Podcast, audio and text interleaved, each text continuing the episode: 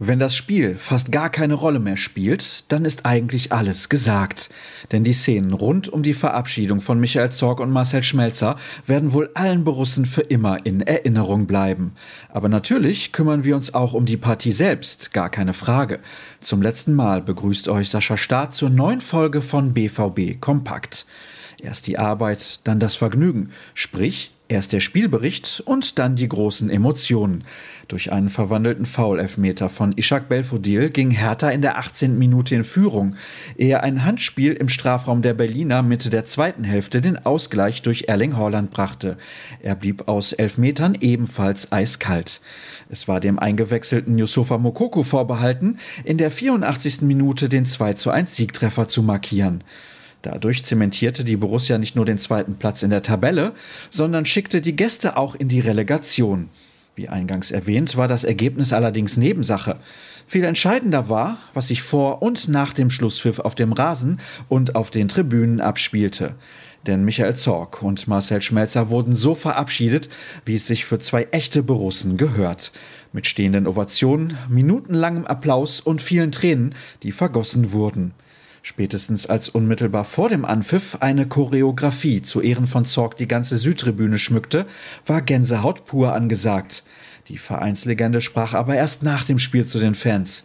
Am schönsten war immer der Tag nach besonderen Erfolgen, wenn man in eure Augen blicken konnte und euren Stolz gesehen hat.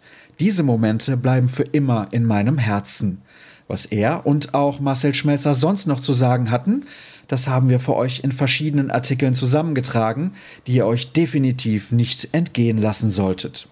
Blicken wir auf die Amateure, die bereits am frühen Nachmittag bei 1860 München gefordert waren. Am Ende fühlte man sich ein wenig wie beim Tennis, denn die Truppe von Enrico Maaßen unterlag den Löwen mit 3 zu 6. Die Tore von Antonius Papadopoulos, Justin Njimna und Heimann Bar Traoré konnten die klare Pleite nicht verhindern. Dennoch kann man mit 49 Punkten und Platz 9 in der Schlusstabelle von einer bärenstarken Saison für den Aufsteiger sprechen. Vom Fußball machen wir einen kurzen Schlenker in Richtung Handball. Gestern Abend gewann die Mannschaft von André Fuhr ihr letztes Heimspiel in dieser Saison, souverän mit 39 zu 29 gegen die HSG Bad Wildung. Als erfolgreichste Torschützin tat sich Jennifer Gutierrez mit sieben Treffern hervor. Am kommenden Samstag steht abschließend noch die letzte Partie beim Thüringer HC an.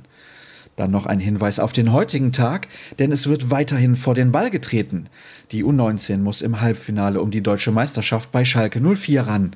Das Hinspiel in Brakel hatte die Tullberg 11 ohne Probleme für sich entschieden.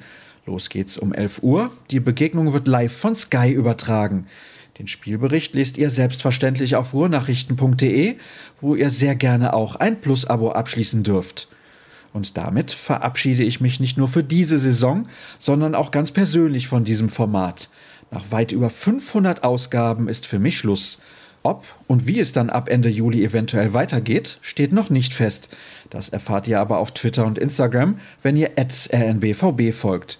Ich schwöre dort als Sascha Start herum.